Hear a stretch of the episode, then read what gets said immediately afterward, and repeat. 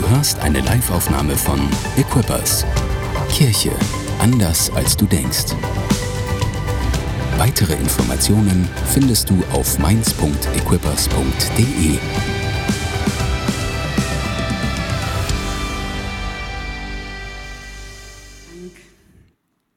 Es ist so cool hier zu sein, es ist so cool euch zu sehen. Ich freue mich, alle, die ihr live hier seid. Ich freue mich alle, die äh, am Stream seid, äh, die ihr online dabei seid. Ich kann euch hier im Raum kaum sehen wegen dem Nebel. Euch hinter dem Bildschirm kann ich auch nicht sehen, aber ich stelle mich euch einfach vor, wie ihr gemütlich auf eurer Couch sitzt, äh, einen schönen Kaffee habt, was trinkt und heute den Gottesdienst mit uns schaut. Ich heiße Gabi, ich bin Krankenschwester, ich bin verheiratet mit Tore und zusammen sind wir die Pastoren von Equipas Mainz. Yes. Ich lese gerade ein Buch und das heißt Die Macht der Disziplin. Äh, da geht es darum, wie man seine Disziplin und Willensstärke stärkt.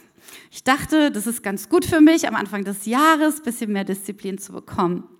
Auf jeden Fall, da gibt es ein Kapitel und da geht es um gläubige Menschen. Und zwar haben Wissenschaftler herausgefunden durch Studien, dass gläubige Menschen mehr Disziplin und Willenskraft haben als andere Menschen. Und das Interessante ist, sie konnten aber nicht herausfinden, warum das so ist.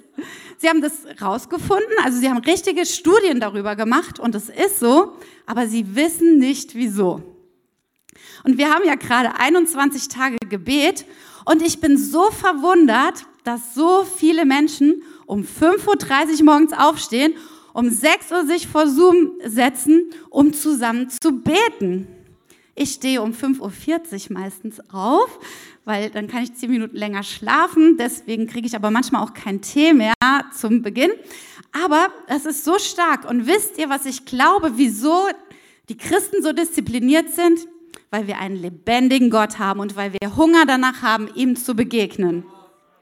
Und ich glaube, deswegen haben wir solche Willenskraft und solche Stärke in uns, weil wir einen lebendigen Gott haben.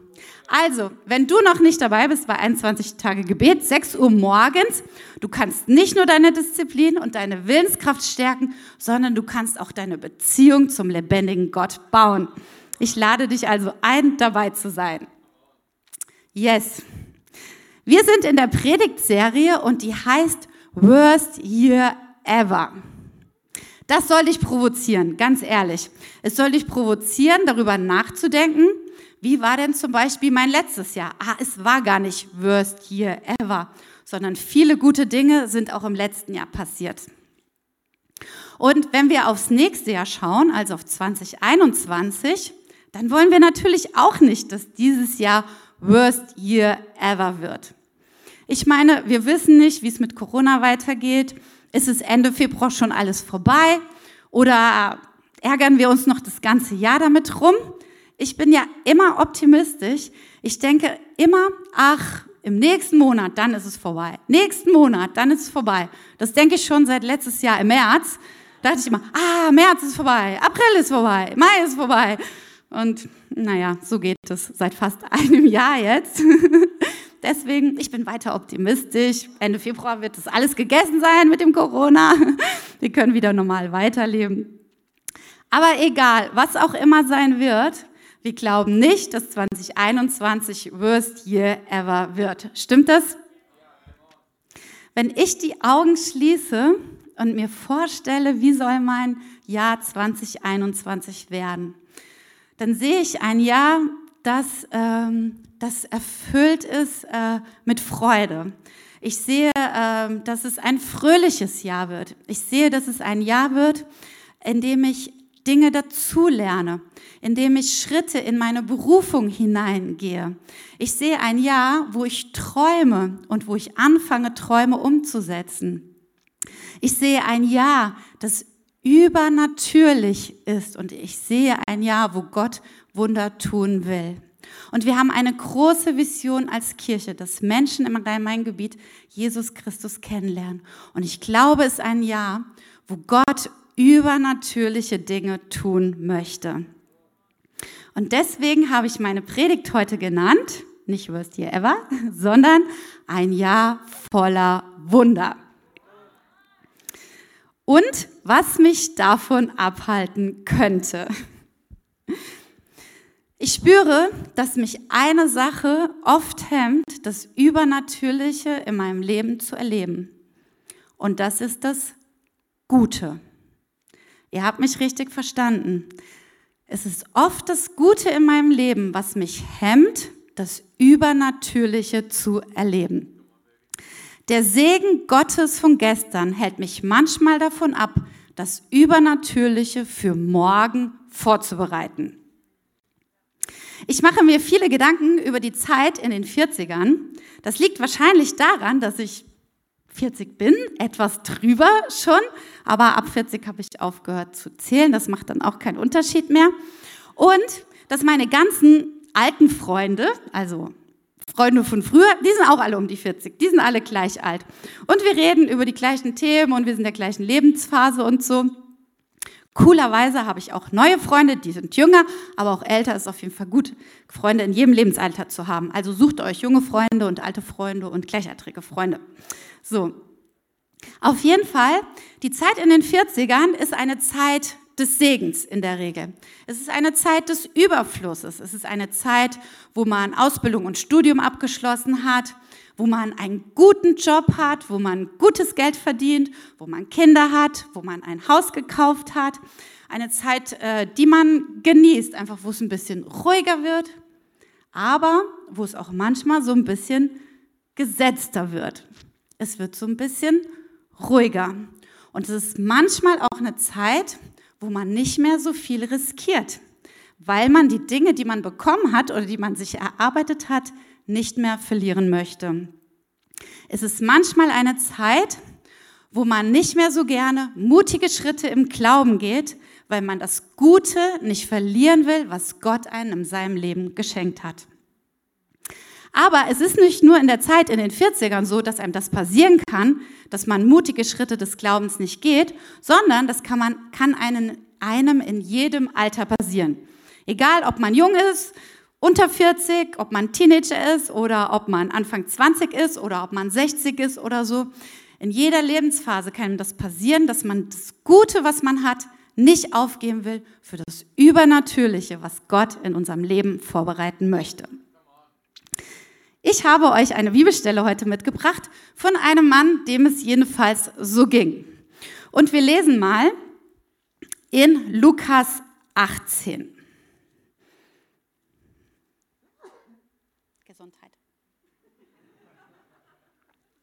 Niesen ist ja heutzutage verboten, wobei Husten ist noch schlimmer.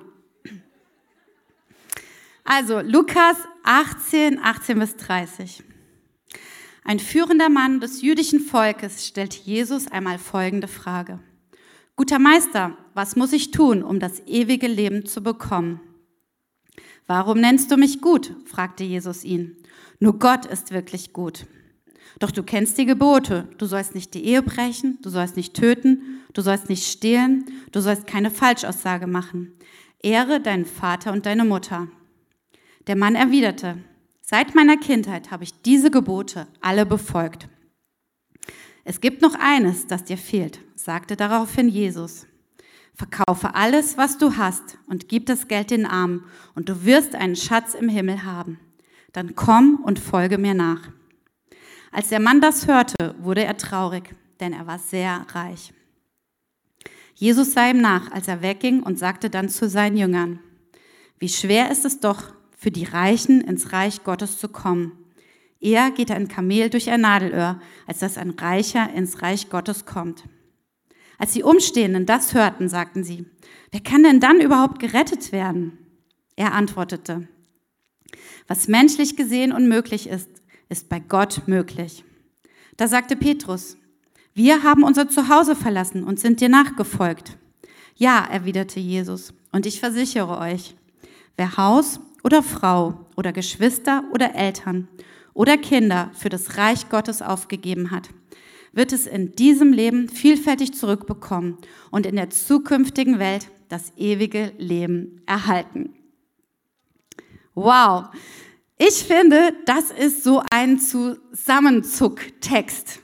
Immer wenn man ihn liest, zuckt man so innerlich zusammen. Oder es ist so ein Text, man würde sich am liebsten so drunter durchducken und so wie durch so eine Felsspalte und das einfach hinter sich lassen. Es gibt ja in der Bibel so wahnsinnig schöne Texte, die so balsam sind für die Seele. Und dann gibt es so Texte, die so, wo man so innerlich zusammenzuckt. Und jeder kann sich an diesen einen Vers in dieser Bibelstelle erinnern. An diesen einen Vers, der einen so zusammenzucken lässt. Ihr wisst, welchen Vers ich meine. Verkaufe alles und gib dein Geld den Armen. Nein, ich möchte mein Geld nicht verkaufen. Doch, und vor allen Dingen, äh, ich möchte mein Geld nicht aufgeben und ich möchte auch nicht alles den Armen geben. So, das ist das. Aber das Problem ist, dieser Text, er steht in der Bibel und ich glaube, dann ist es auch wert, dass wir ihn anschauen. Stimmt das? Yes, genau. Gut, dass ihr der gleichen Meinung seid. Also, es geht hier in diesem Text um einen Mann. Hier steht, er war ein führender Mann des jüdischen Volkes. Das bedeutet, er war angesehen und er war wohlhabend. Und oft ähm, schieben wir es so von uns und sagen, dieser Mann hat gar nichts mit uns zu tun. Aber ich glaube, dieser Mann hat viel mehr mit uns zu tun, als wir denken. Ich glaube also, ich, ich, ich sage jetzt einfach mal, er war nicht reich, sondern er hatte Wohlstand. Weil ich glaube, mit Wohlstand können wir uns viel besser identifizieren. Und ich glaube, dass die meisten, die hier sitzen, dass sie genug haben zum Leben. Die meisten von uns haben wahrscheinlich sogar mehr als genug zum Leben. Die meisten haben einen guten Job, wenn sie schon einen Job haben oder einen guten Studienplatz oder eine gute Ausbildung. Äh, sie sind angesehene Leute. Und das war dieser Mann auch. Er war angesehen, er hatte Wohlstand, er hatte alles, was er zum Leben brauchte. Und er war auch ein sehr ernsthafter Mann. Er fragte Jesus nicht, weil er ihn provozieren wollte, sondern er wollte, er hatte wirklich eins auf dem Herzen. Er wollte wirklich wissen, wie kann ich das ewige Leben bekommen? Und ich glaube, wir sind auch ernsthafte Menschen. Wir wollen wirklich den Wegen Gottes folgen. Wir wollen Gott nachgehen. Wir wollen wissen, was hat er für unser Leben. Wir wollen in die Berufung Gottes hineinkommen. Und deswegen glaube ich, dass wir gar nicht so weit weg sind von diesem Mann in dieser Bibelstelle.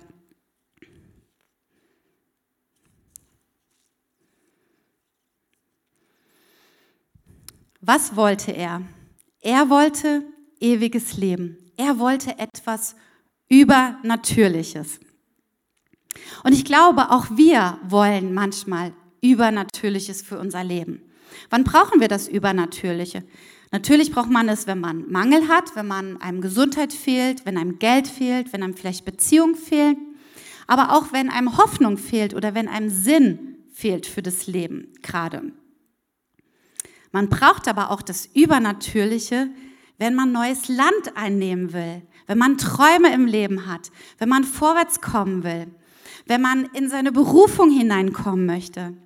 Wenn man möchte, dass Menschen zu Jesus zurückkehren, dass Menschen gerettet werden, wenn wir wollen, dass Menschen Heilung erfahren, wenn wir für sie beten, nicht nur äußerliche Heilung, sondern auch innerliche Heilung.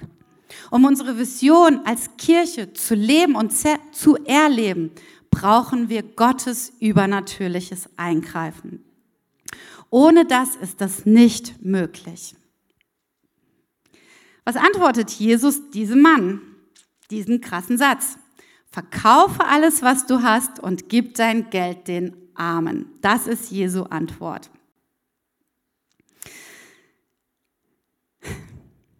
Ich glaube, dass dieser Text uns nicht dazu aufruft, dass wir alle in Armut leben. Jetzt atmet ihr wahrscheinlich alle durch. Ihr müsst es aber selbst prüfen, ob das richtig ist, was ich sage. Ich glaube, Wohlstand ist ein Segen Gottes. Gott will uns segnen mit guten Dingen, denn nur wenn wir, wenn wir etwas haben, können wir auch geben. Was ich aber glaube, was dieser Text sagen möchte, ist, dass das Gute ist manchmal der Feind des Besseren. Und das Gute, was wir in unserem Leben haben, ist manchmal der Feind des Übernatürlichen. In Vers 23 lesen wir, als der Mann das hörte, war er sehr traurig, denn er war sehr reich. Wieso ist man traurig, wenn man sehr reich ist? Wenn man sehr reich ist, ist es doch ein Grund zur Freude. Das ist ein Grund, um happy zu sein, nicht um traurig zu sein, oder? Wenn man, wenn man reich ist, dann muss man glücklich sein. Er war aber sehr traurig, denn hatte Sehnsucht nach dem ewigen Leben. Er hatte Sehnsucht nach dem Übernatürlichen.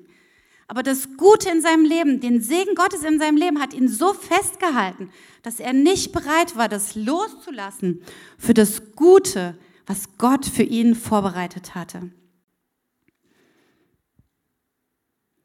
Und manchmal, manchmal schieben wir diese Geschichte weg und wir denken, ja, das, das hat nichts mit uns zu tun und so, wir, wir haben ja nicht so viel wie er. Aber ich glaube, wir haben auch viele gute Dinge in unserem Leben und wir haben auch manchmal ein Problem damit, diese Dinge loszulassen. Wir haben zum Beispiel einen guten Job oder wir haben ein gutes Haus in guter Wohnlage.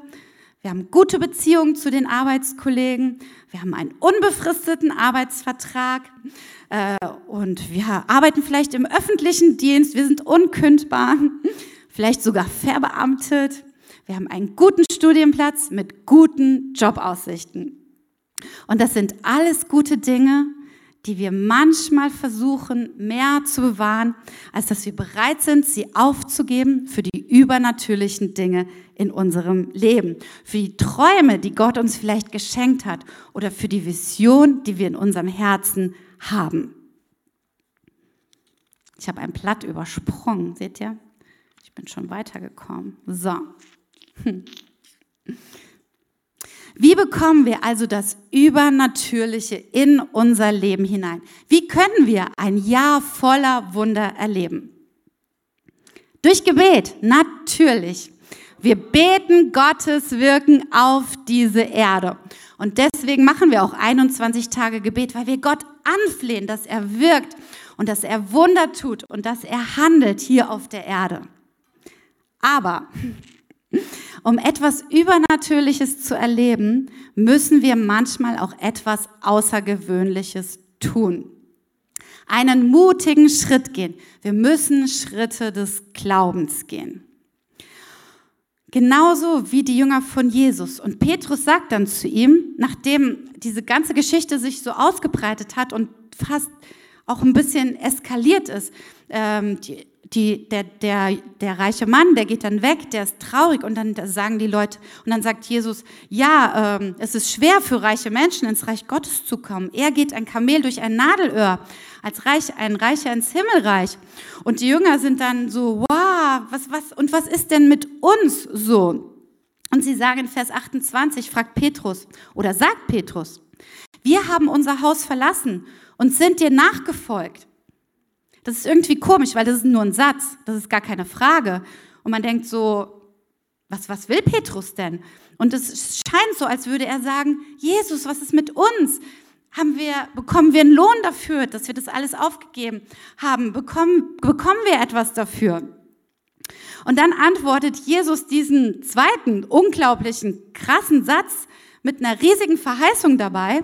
Er sagt, ja, erwiderte Jesus, und ich versichere euch, Wer Haus oder Frau oder Geschwister oder Eltern oder Kinder für das Reich Gottes aufgegeben hat, wird es in diesem Leben vielfältig zurückbekommen und in der zukünftigen Welt das ewige Leben erhalten.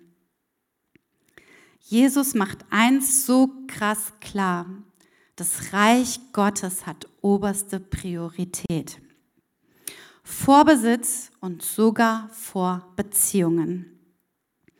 Und versteht das nicht falsch, wir können das Reich nicht Gottes und das ewige Leben nicht erkaufen, indem wir etwas verkaufen oder indem wir etwas aufgeben. Er sagt vorher, das ewige Leben, es ist ein Geschenk. Als die Umstehenden das hörten, Vers 26, fragten sie, wer kann denn dann überhaupt gerettet werden? Jesus antwortete, was menschlich gesehen unmöglich ist, ist bei Gott möglich. Wir können uns das ewige Leben nicht erkaufen. Aber was er sagt, das Reich Gottes, es ist das Allerwichtigste, um das wir uns kümmern sollten. Es hat oberste Priorität. Und es liegt ein riesiger Segen und eine riesige Verheißung darauf, wenn wir uns darum kümmern. Was bedeutet das Reich Gottes? Das Reich Gottes bedeutet die Ausbreitung von der guten Botschaft, dass Jesus auf diese Erde gekommen ist, um zu suchen und zu retten, was verloren ist. Es bedeutet, dass Jesus gestorben ist für unsere Sünde, damit wir wieder in Gemeinschaft mit Gott kommen können. Das bedeutet das Reich Gottes und das soll oberste Priorität haben. Ich finde, dieser Vers er reibt so an uns. Er hat eine Verheißung und gleichzeitig so eine große Herausforderung. Wisst ihr, Gott will uns segnen, immer und jederzeit. Er will uns segnen mit Besitz und er will uns segnen mit guten Beziehungen und mit Familie. Aber er will auch, dass unser Herz niemals an erster Stelle daran hängt. Unser Herz soll, am allermeisten an ihm selbst hängen. Es ist so krass, er schreibt auch hier, dass selbst Kinder und auch unsere Ehepartner nicht die oberste Priorität haben sollen. Und ich glaube, wir müssen wirklich den Heiligen Geist bitten, dass er uns das erklärt und dass er das in uns formt, was das bedeutet. Was kann das also ganz praktisch für uns bedeuten?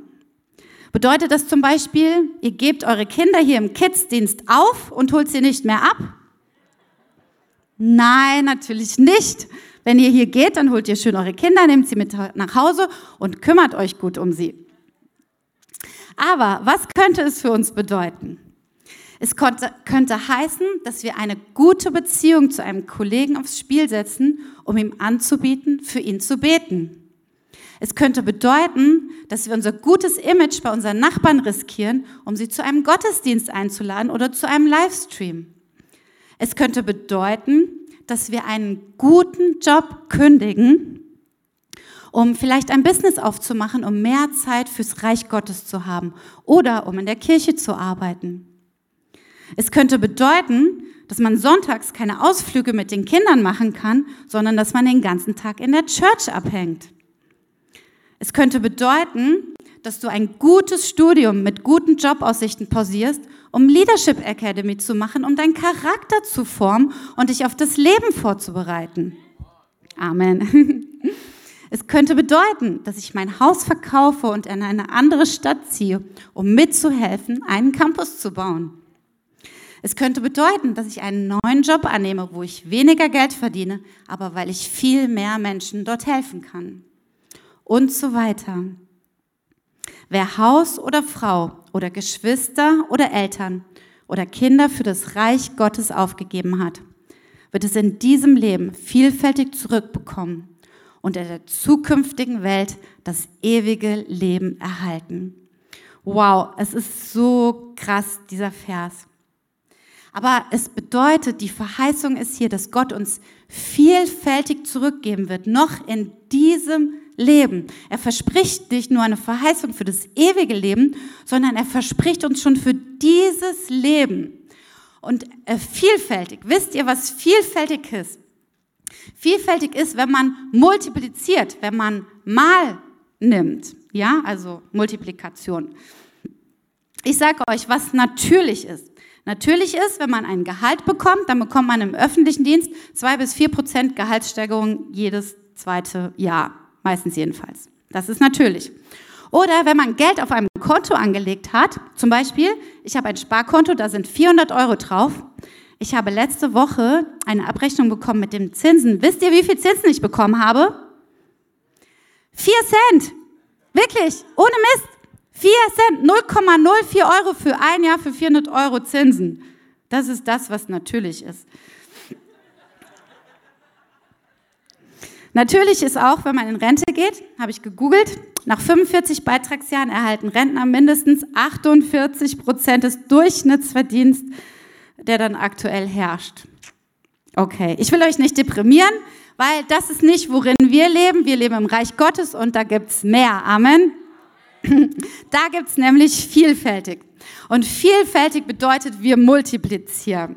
Aber nicht nur zahlenmäßig multiplizieren wir, sondern äh, vielfältig bedeutet auch auf verschiedene Art und Weisen. Nicht, wenn wir 10 Euro ins Reich Gottes äh, geben, kriegen wir 100 Euro zurück. Das kann durchaus passieren. Aber es bedeutet viel mehr, vielfältig Beziehungen, vielfältiges Leben, vielfältige Freude. Und auch qualitativ hochwertiges Leben, ein Leben mit Sinn und ein Leben mit Hoffnung. Und äh, wisst ihr, die Jünger, sie haben alles aufgegeben. Und was haben sie bekommen? Sie haben vielen Menschen das Evangelium gebracht. Sie haben vielen Menschen die Hoffnung für ihr Leben gebracht. Sie haben gebetet für Menschen und sie haben gesehen, wie sie geheilt wurden. Körperlich, aber auch seelisch. Sie haben gesehen, wie Menschen eine neue Perspektive für ihr Leben bekommen haben. Sie haben viele Gemeinden gegründet. Gott hat sie versorgt mit Kraft, mit Frieden, mit Freuden, mit Finanzen, Beziehungen. Und sie haben Wunder über Wunder gesehen.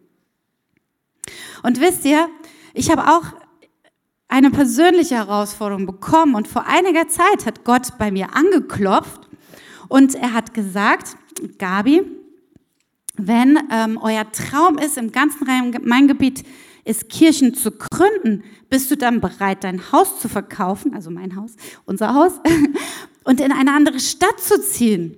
Und dann habe ich gesagt, natürlich nicht. Ich, das ist ein schönes Haus in einer schönen Wohngegend mit schönen Nachbarn und direkt am Feldrand. Und ich will hier für immer leben bleiben und so. Aber ich habe gemerkt, Gott hat mein Herz getestet und er hat gesagt, bist du bereit für das Übernatürliche? Das kannst du aber nur bekommen, wenn du den Segen Gottes, und ich glaube, dass Gott uns dieses Haus geschenkt hat, wenn ich nicht fester daran klammere, als dass ich an ihm klammere. Und ähm, ich glaube, es war nur so ein Vortest. Das ist jetzt nicht, dass ich euch sagen will, dass wir wegziehen werden. Keine Ahnung, ob es passiert. Vielleicht, vielleicht auch nicht. Aber ich glaube, Gott prüft unser Herz.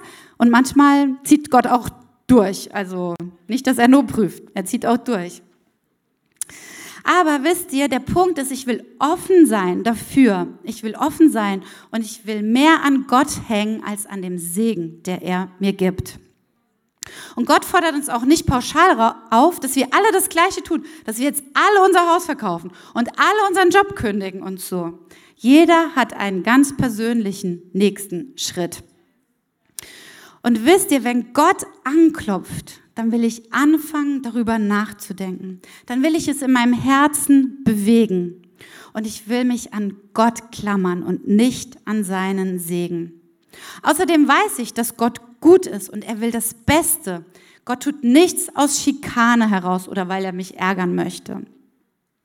Ich will nicht mit 60 Jahren in meinem schönen Haus auf meiner schönen Couch sitzen und darüber nachdenken, was hätte alles passieren können mit meinem Leben? Was hätte ich bewegen können? Welchen Menschen hätte ich helfen können? Was, welchen Einfluss hätte ich haben können? Wenn ich mutige Schritte im Glauben gegangen wäre. Ich bin dankbar für all das Gute, was Gott mir in meinem Leben geschenkt hat. Und ich glaube, es ist ein Segen. Aber ich will nicht darin hängen und dann wie dieser Mann traurig weggehen und das Leben verpassen, das Gott für mich vorbereitet hat. Ich will offen sein für das Reden Gottes, sein Reich an oberste Priorität setzen und ein Jahr voller Wunder erleben, weil wir mutige Schritte im Glauben gegangen sind. Und wisst ihr, das beste Leben können wir doch haben, wenn wir in Gottes Plänen gehen, wenn wir in dem gehen, was Gott für unser Leben vorbereitet hat. Ihr Lieben, ich würde jetzt gerne eine kurze Zeit nehmen und für alle beten, die merken, Gott klopft an oder sie spüren, Gott hat im letzten Jahr schon bei mir angeklopft. Er hat schon mal was gesagt. Äh, er hat schon mal gesagt, wo ich einen mutigen Schritt gehen soll, wo ich vielleicht etwas zurücklassen soll, wo ich vielleicht etwas Gutes aufgeben soll, um das Übernatürliche zu erleben. Und ich glaube, wir brauchen Kraft und wir brauchen Mut, um in das hineinzugehen. Lasst uns einen Moment nehmen, wo wir ruhig werden, wo wir zu Gott kommen und wo wir die Dinge zu ihm bringen.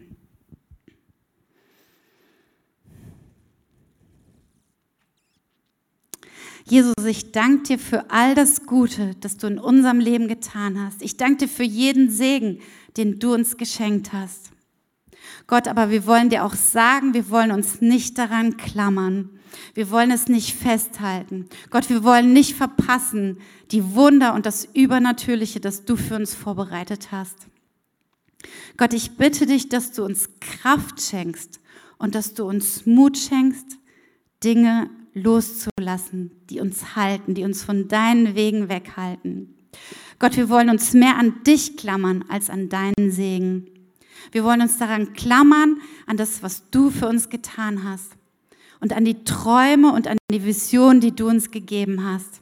Wir wollen dein Reich an erste Stelle setzen und zur ersten Priorität in unserem Leben machen. Vater, ich bitte dich für jede einzelne Person hier, die spürt, da ist ein Schritt. Da ist ein Schritt, der gegangen werden muss. Gott, ich bitte dich, dass du Kraft schenkst und dass du Mut schenkst. Vater, und ich bete, dass du wirklich, dass wir unsere Herzen offen halten für dein Reden. Dass wir dir hören, was du uns zu sagen hast. Was unser Teil ist, dass Menschen im Rhein-Main-Gebiet dich kennenlernen. Heiliger Geist, wirke du und erkläre du uns diese Stelle. Erkläre du uns, was dein Wort für uns ganz persönlich bedeutet.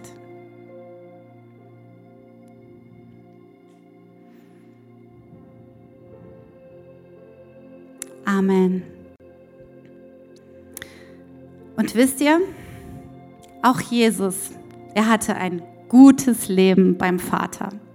Ist jetzt vielleicht ein bisschen untertrieben, weil er hatte ein Hammerleben bei Gott. Ich meine, er war allmächtig. Er hatte ständige Gemeinschaft mit Gott, dem Vater und mit dem Heiligen Geist. Er war super reich. Er hatte alles zu essen und trinken, immer was er wollte. Er hatte all, all, alles, was man sich vorstellen kann. Und all das hat er verlassen, um das Übernatürliche zu erleben, dass wir in Beziehung kommen können mit Gott, dem Vater. Und wir lesen das in Philippa 2, Vers 6. Obwohl er Gott war, obwohl er Gott war, bestand er nicht auf seinen göttlichen Rechten. Er verzichtete auf alles. Er nahm die niedrigste Stellung eines Dieners an und wurde als Mensch geboren und als solcher erkannt. Obwohl er Gott war, man liest so schnell darüber hinweg. Er war Gott, er hatte alles, aber er bestand nicht darauf. Er verzichtete auf alles. Er verzichtete auf einen Urlaub, er verzichtete auf gutes Geld, auf einen guten Job, er verzichtete auf Familie, er verzichtete auf Ansehen, er verzichtete auf einen unkündbaren Arbeitsvertrag, er verzichtete auf seine Rechte als Gott. Wie krass ist das? Er kam auf diese Welt und er starb für unsere Sünden, damit wir wieder Beziehung zu Gott dem Vater haben konnten.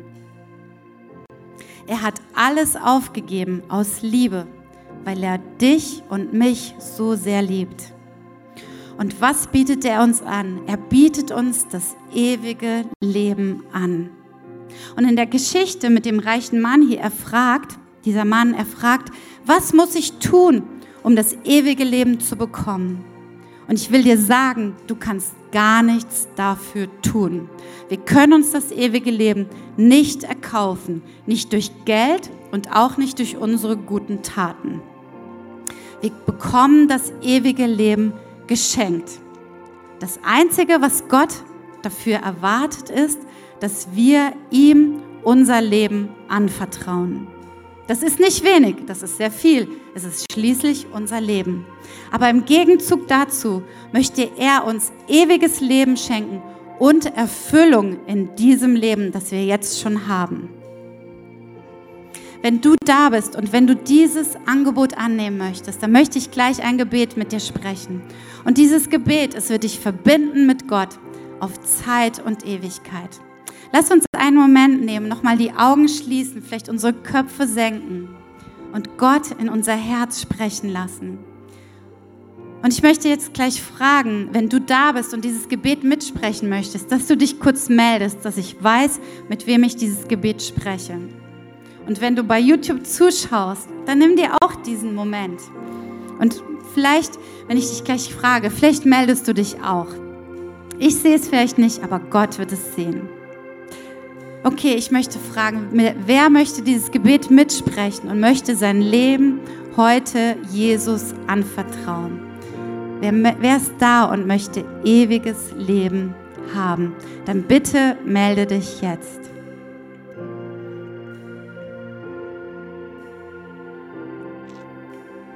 Gott sieht dich.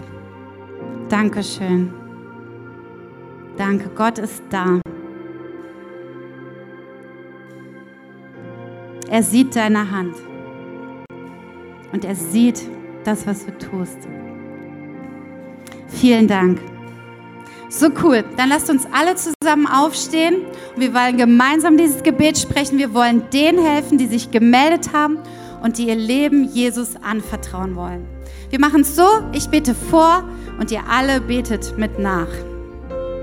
Herr Jesus, ich möchte ewiges Leben und ein erfülltes Leben hier auf der Erde. Im Gegenzug vertraue ich dir mein Leben an. Ich glaube, dass du für meine Sünden gestorben bist. Ich bitte dich um Vergebung.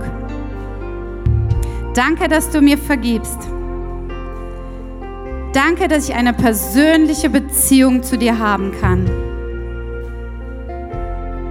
Ab heute bist du mein Herr mein Retter und mein Freund. Amen.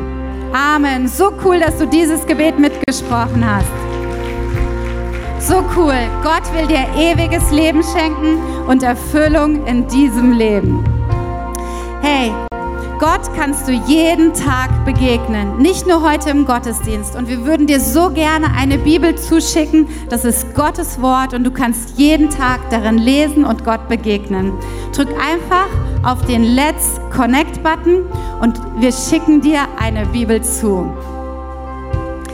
Ihr Lieben, egal wie dieses Jahr weitergeht, egal wie es mit Corona weitergeht, ich spüre, dieses Jahr wird ein Jahr voller Wunder werden. Es wird ein Jahr werden, wo Gott übernatürlich wirken wird. Und wir sollten nicht zulassen, dass das Gute in unserem Leben, dass das, was Gott uns geschenkt hat, dass uns das davon abhält, das Übernatürliche zu erleben. Lasst uns mutige Schritte im Glauben geben, unser Herz mehr an Gott hängen als an das, was er uns schenkt und vorwärts geben und erleben, wie Gott in unserem Leben wirkt und wie er übernatürlich handelt. Amen. Danke fürs Zuhören. Weitere Informationen findest du auf mainz.equippers.de.